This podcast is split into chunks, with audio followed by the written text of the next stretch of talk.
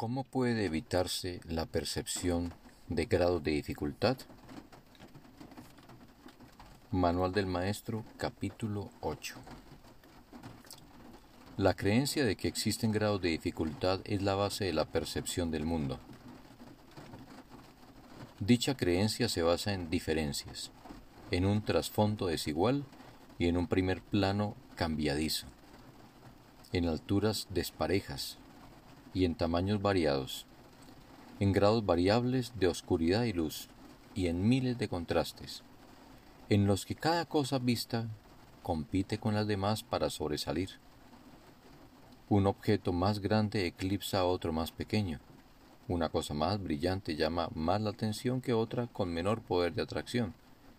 Y una idea más amenazante o una que se considera más deseable de acuerdo con las normas del mundo trastorna completamente el equilibrio mental.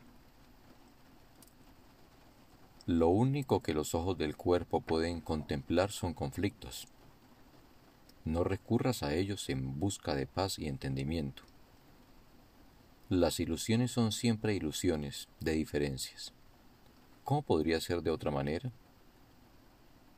Una ilusión es por definición un intento de que algo que se considera de suma importancia sea real. Si bien se reconoce que es falso, la mente por consiguiente trata de hacerlo real, movida por su intenso deseo de conseguirlo. Las ilusiones son parodias de la creación, intentos de hacer que las mentiras sean verdad.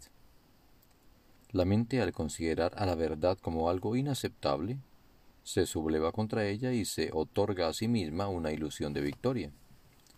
Y al considerar a la salud como un agobio, se refugia en sueños febriles. Y en esos sueños, la mente se encuentra separada. Es diferente de otras mentes, tiene intereses que sólo a ella atañen y es capaz de satisfacer sus necesidades a expensas de los demás. ¿De dónde surgen todas estas diferencias? Ciertamente parecen encontrarse en el mundo exterior. Sin embargo, no hay duda de que es la mente la que juzga lo que los ojos contemplan, la que interpreta los mensajes que le transmiten los ojos y la que les adjudica significado. Este significado, no obstante, no existe en el mundo exterior.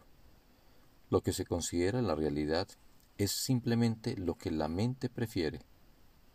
La mente proyecta su propia jerarquía de valores al exterior y luego envía a los ojos del cuerpo a que la encuentren.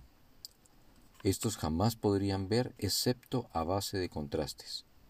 Mas la percepción no se basa en los mensajes que los ojos traen, la mente es la única que evalúa sus mensajes y por lo tanto solo ella es responsable de lo que vemos.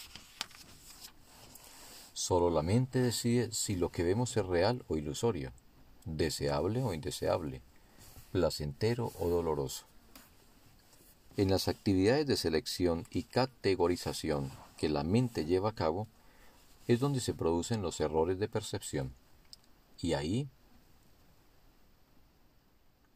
es donde debe efectuarse la corrección. La mente clasifica aquello de lo que los ojos del cuerpo le informan, de acuerdo con sus valores preconcebidos, y determina cuál es el lugar más apropiado para cada dato sensorial. ¿Qué base podría ser más defectuosa que esta? Sin darse cuenta de ello, ha pedido que se le proporcione lo que se ajusta a esas categorías. Y una vez que ha hecho esto, concluye que las categorías no pueden sino ser ciertas. Es la base de todos los juicios que establecen diferencias, porque los juicios que el mundo emite descansan sobre ella. ¿Cómo se iba a poder depender? ¿Cómo se iba a poder depender de este razonamiento confuso y absurdo? No puede haber grados de dificultad en la curación por el simple hecho de que toda enfermedad es una ilusión. ¿Sería acaso más difícil desvanecer la creencia que tiene un demente en una alucinación mayor que la que tiene en una más pequeña? podría reconocer más rápidamente la irrealidad de una voz estridente que la de una voz agradable? ¿Desecharía más fácilmente una orden para que mate, para que mate que se le pide con un susurro que una que se le pide a gritos? ¿Y afectaría el número de tridentes que tienen los diablos que él ve la credibilidad de estos en su percepción? Su mente ha calificado todas esas ilusiones de reales y por lo tanto son reales para él. Cuando se dé cuenta de que no son más que ilusiones, desaparecerán. Y lo mismo ocurre con la curación. Las propiedades de las ilusiones que hacen que éstas parezcan diferentes entre sí son realmente irrelevantes, pues sus propiedades son tan ilusorias como ellas mismas. Los ojos del cuerpo continuarán viendo diferencias, pero la mente que se ha permitido a sí misma ser curada dejará de aceptarlas.